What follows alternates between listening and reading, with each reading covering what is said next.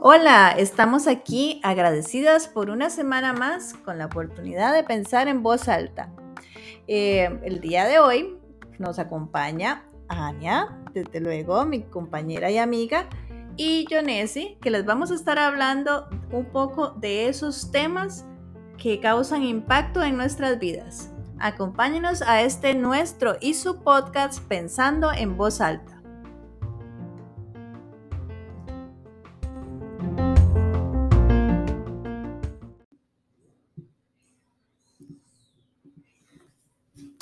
Imagínese la vida con menos, menos cosas, menos desorden, menos estrés y deudas y descontento, una vida con menos distracciones. ¿Puede pensar en eso? ¿Cómo se siente?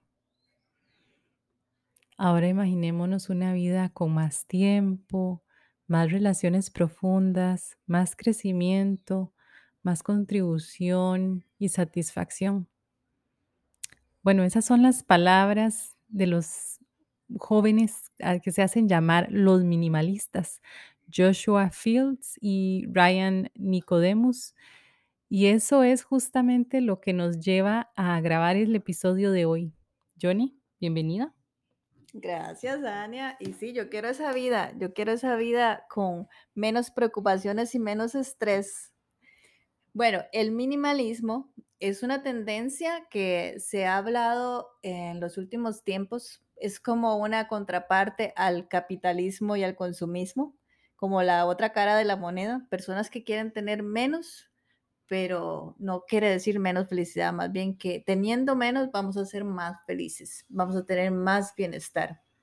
Este ha sido un documental que salió hace un tiempo en Netflix y sumamente interesante nos pareció traerlo a, colación el día de hoy, el tema de, analizar un poco nuestra relación con los objetos en la vida. Y a mí me encantó realmente la idea de, una vida con menos. Yo me imagino mucha más paz. Estos jóvenes y algunas otras de las personas que salían en el documental me llamó la atención porque eran personas que estaban ganando mucho dinero, que llegaron a comprar muchas cosas en búsqueda de esa felicidad que se supone que deberían dar las cosas y llegaron a sentirse vacíos.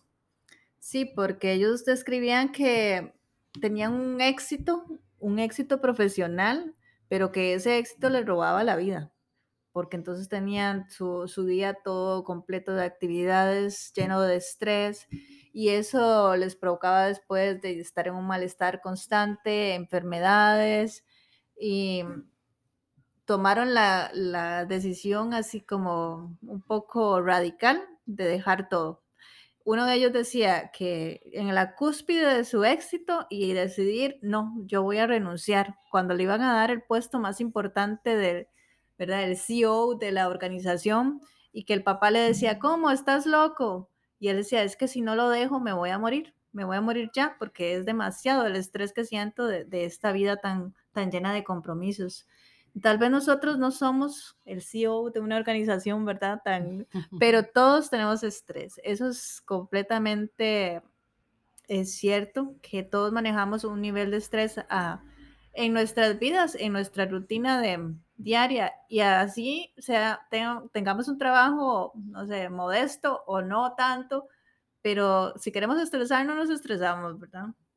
Sí, y, es este, a mí me, encantó realmente, pero es un reto. Es decir, pensar en uno, llegar a, poder manejar el minimalismo como lo representan estas personas, una silla, una única silla en su cocina, un único, em, digamos, la cama con lo básico, lo básico, básico. Qué reto para los que estamos acostumbrados a vivir en esta sociedad. O la ropa, que lo que ellos tienen de ropa les, le caben en una mochila. Ahí tienen su cambio de ropa y nada más. Definitivamente es todo un reto pensar si quieran empezar a despojarme del montón de objetos que tengo. Ojo, y yo considero que hay muchos objetos que, de los que me he logrado deshacer, que tenía algún tipo de, mm, apego emocional, pero que sí he logrado deshacer. deshacerme de ellos después de los últimos podcasts en los que hemos hablado de maricondo y demás, pero sí vivir con lo mínimo, la verdad suena interesante. Y como lo pintan ellos así, menos cosas, menos estrés, menos preocupaciones, menos cuentas por pagar. Bueno, tiene algo de sentido. Yo lo pienso porque cada cosa que usted adquiere viene con una responsabilidad. Por ejemplo, no sé, lo mínimo que yo me compro una matita, una planta para mi, para mi casa, pues ya tengo que pensar que la tengo que estar regando, que le tengo que comprar una maceta, que si quiero comprarle una maceta bonita puede ser también hasta cara. Entonces, eh, y eso es lo mínimo, una planta, pero si yo compro un carro, un carro le tengo que pensar en que tengo la gasolina, el mecánico, las revisiones, el, marchamo, ¿verdad? Todas estas cosas. Entonces, cada cosa que usted adquiere viene con ese otro, ese otro paquete no tan agradable. A veces tener menos significa tener menos también eh, preocupaciones. Johnny, ¿cómo se vería la casa de una persona minimalista de verdad? Para entender un poquito. Yo he escuchado varias personas, eh, ¿verdad? Me encanta escucharlos porque yo les, les, ahí les trato de imitar un poquito. Que yo sea minimalista, tengo que decir que jamás, o sea, no, no calzaría nunca en el mundo minimalista como estoy viviendo en este momento. Que me gustaría, tal vez sí, sí me gustaría hacerlo en algún momento. Pero eh, una persona minimalista eh, son esos, esas personas que tienen solo lo básico, solo lo que utilizan de verdad todos los días y no viven con la preocupación de que si necesito esto para más adelante o necesito tener tal cosa acumulada porque porque tal cosa puede pasar. No, ellos viven despreocupados del mañana, casi como dicen, como dice la Biblia, que Dios viste a los pajaritos y por eso ellos no se preocupan de lo que tienen, no acumulan nada, algo así. Entonces yo digo, ay, sí, qué rico sería, ¿verdad? Qué, qué, qué relajante sería no preocuparme de que no voy a tener mañana. Claro. Y entonces, ¿cuáles serían las ventajas de uno poder ser minimalista? Si yo quisiera convencerme, ¿qué sería uno de los aspectos que tendría que tomar en cuenta como una ventaja? Bueno, el principal, que no tendría que trabajar tanto, porque entonces ya no tendría que tener tantas cuentas que pagar.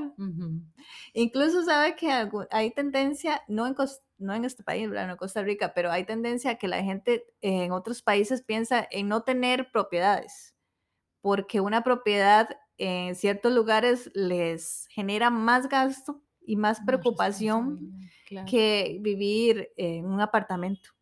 Tener un apartamento con las mínimas cosas, entonces nosotros todavía pensamos en tener propiedades, en tener objetos, en tener carros, en tener un montón de cosas, pero hay quienes han decidido que tengo menos, menos, menos que, mantener, pero tengo más tiempo para viajar.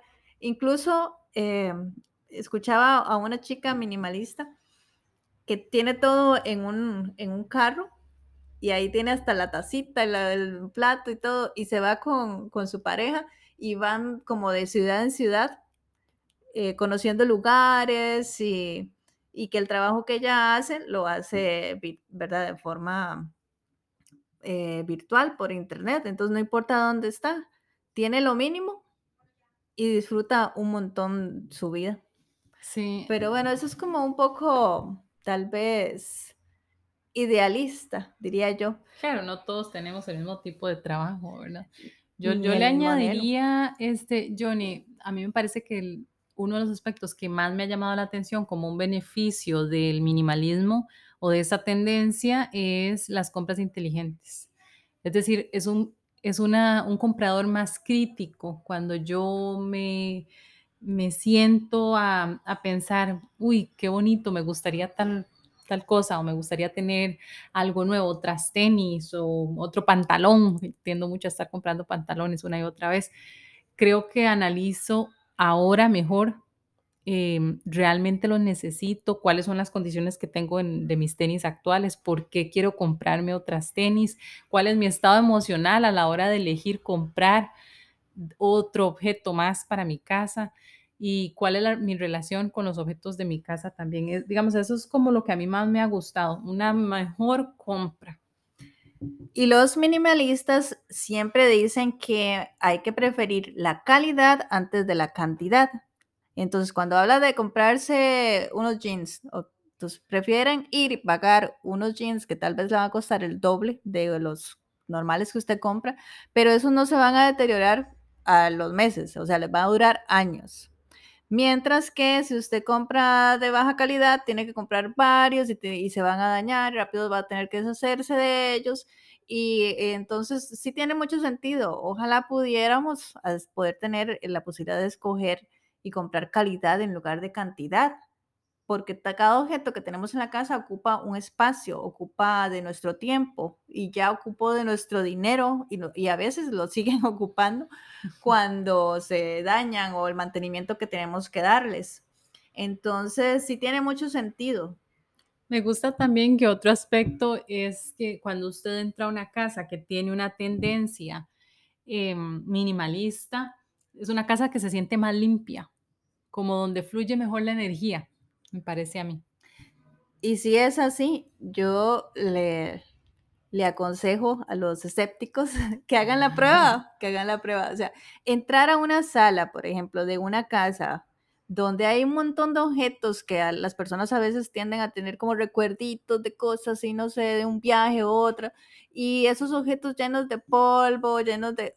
A entrar a una casa donde usted tal vez la sala solo tiene una mesita, una plantita, se siente totalmente una energía diferente. O sea, el, aire fluye con más soltura por ese lugar. Y además de, pensemos en el tiempo que nos va a quitar limpiar una casa llena de objetos a limpiar una casa que tiene lo mínimo.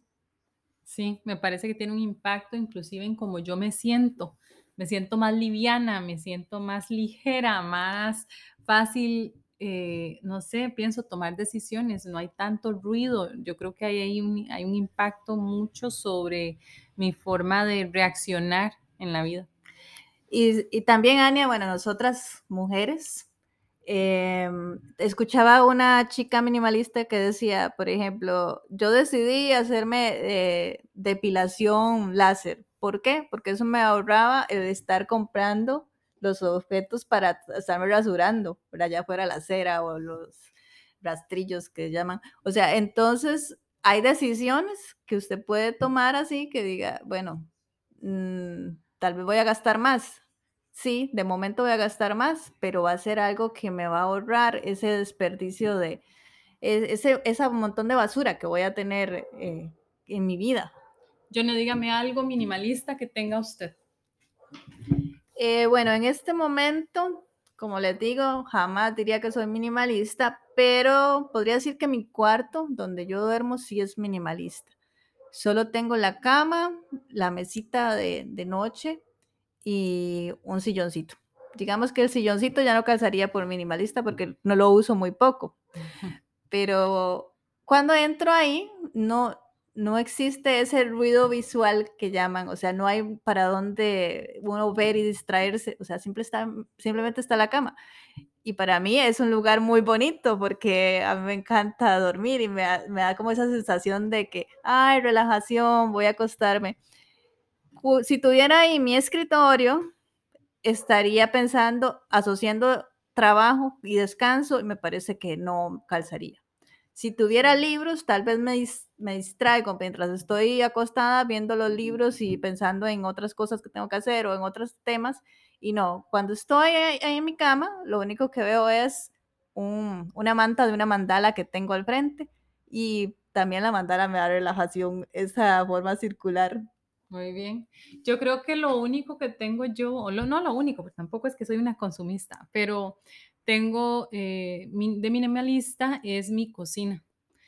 Y porque tengo, no sé, tal vez ocho platos, tengo unos 10 vasos, tal vez, ahora menos porque se me han corado como tres en estos días, pero yo estoy orgullosa de, de, ese aspecto porque yo digo, no tengo más de lo que necesito. Tampoco soy una persona súper social, entonces por lo general no tengo gente en mi casa, no tengo una mesa de comedor, ¿verdad? Entonces, eh, solo utilizamos el, desayunador como, como, espacio para comer y entonces este, creo que en ese sentido sería lo más minimalista que hay en mi casa. Sí, sabes, Ania, que eh, yo también hice un cambio importante en, en la cocina porque tenía un montón de trastes que me habían regalado con el, con, hacía mucho tiempo y tazas, por ejemplo, que nunca, nunca usaba porque eran más adorno que, que lo, lo útil que eran. Bueno, ¿qué decidí hacer? Eh, las junté todas, las eché en una caja y se las regalé a una artesana, que la- ella le iba a sacar muchísimo más provecho de lo que estaban haciendo ahí guardadas en mi cocina haciendo nada, porque nada nunca las sacaba, y simplemente haciendo polvo y no dejando espacio para que yo pudiera meter las cosas que sí uso diariamente. Entonces, a veces no tenemos que ser tan apegados, tan apegados a, las- a los objetos. Y pensemos más en la felicidad que le va a dar al otro, en la utilidad que le va a dar a otro, antes de, de tenerlos ahí acumulados y ser esos acumuladores, que es lo contrario al minimalista, ¿verdad? El acumulador. Y ahí entonces entra un aspecto que también es un reto, que es aprender a convivir con personas. Si yo decidí tener una tendencia minimalista, si decidí em, seguir un poco algunos de estos principios, ¿qué pasa cuando mi pareja o mis hijos, verdad, no, no siguen este, esta tendencia? Pues ese es el primer pero que uno le ve a- al cómo voy a implementar esto, cómo lo voy a implementar si vivo con otras personas que no comparten mi forma de pensar. Bueno, lo que siempre se aconseja es que usted lo, lo enseñe con el ejemplo. Sea usted minimalista en lo que usted pueda, pero no esté tratando de obligarle a los demás, no es una religión que usted tiene que ir a imponerle a nadie. Más bien eso va a ser chocante para las demás personas y le van a tener el efecto contrario. Usted hágalo con sus cosas, con sus objetos, con lo que usted puede manejar. Y después de ahí, si alguien le pregunta y le dice, ay, mira, ¿por qué está haciendo eso? Usted lo comparte y tal vez la persona se va a contagiar también. Pero si usted intenta imponerlo, no va a lograr nada. O sea, no va a lograr eh, que los demás hagan como usted hace. Sí, creo que la comunicación, ¿verdad? Y el, de- y el saber ceder. ¿Qué cosas sí yo definitivamente no quiero que, que mm, estén presentes, digamos, porque generan demasiado ruido en, mi casa? ¿Y qué cosas sí estoy este, dispuesta a aceptar también con base en la importancia que las otras personas le den a esos objetos? Yo en mi caso, Ania, por ejemplo, con mi hija, que no es para nada minimalista, o sea, tiene muchos objetos y ella es muy apegada a sus cosas, lo que le digo, usted se hace responsable de sus objetos, los que le quepan en su cuarto. No me va a agarrar un espacio más de la casa para meter sus objetos. ¿Por qué? Porque de esa forma ella se da cuenta que tiene muchos, cuando ya Ujú. no le caben. Pero si yo le digo, ay, no, páselos para acá, o sea, me llena la casa en un dos por tres y entonces es como ir ahí negociando un poco. Pero Ania, me encanta del documental que vimos que, ¿verdad? Se lo recomendamos si lo, si lo quieren seguir, que ellos son minimalistas no extremos y ellos dicen, si a usted le gusta algo mucho, no se sienta mal, no se sienta culpable por tenerlo.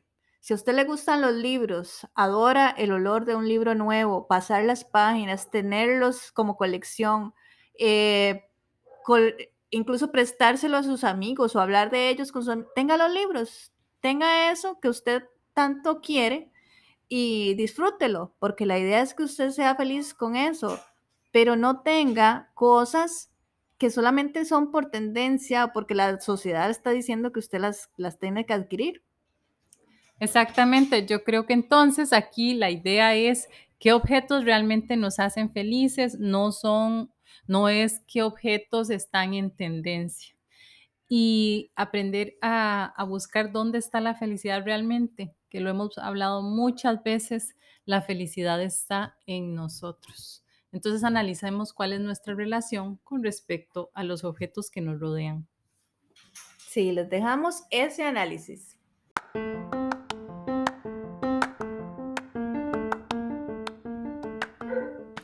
Bien, hemos llegado entonces al final de un episodio más. Nos quedamos con la idea de menos a veces puede ser mucho más. Yo creo que es el principal aprendizaje que tenemos de la tendencia minimalista. Sí se puede. Ventajas principales, pensamiento más crítico con respecto a la relación que tenemos con nuestros objetos, una mejoría en los espacios físicos en los que nos desenvolvemos. Quedémonos pensando en eso. Gracias por escucharnos cada semana. Gracias por estar con nosotras, permitirnos hacer lo que consideramos es aportar un poquito a su reflexión de vida. Y nos quedamos nosotras también pensando un poco más en voz alta con respecto al minimalismo. Johnny. Que tengan una hermosa semana. Chao. Recuerden seguirnos pensando punto en voz alta en Instagram y para que estén atentos a un nuevo episodio. Que tengan bonita semana.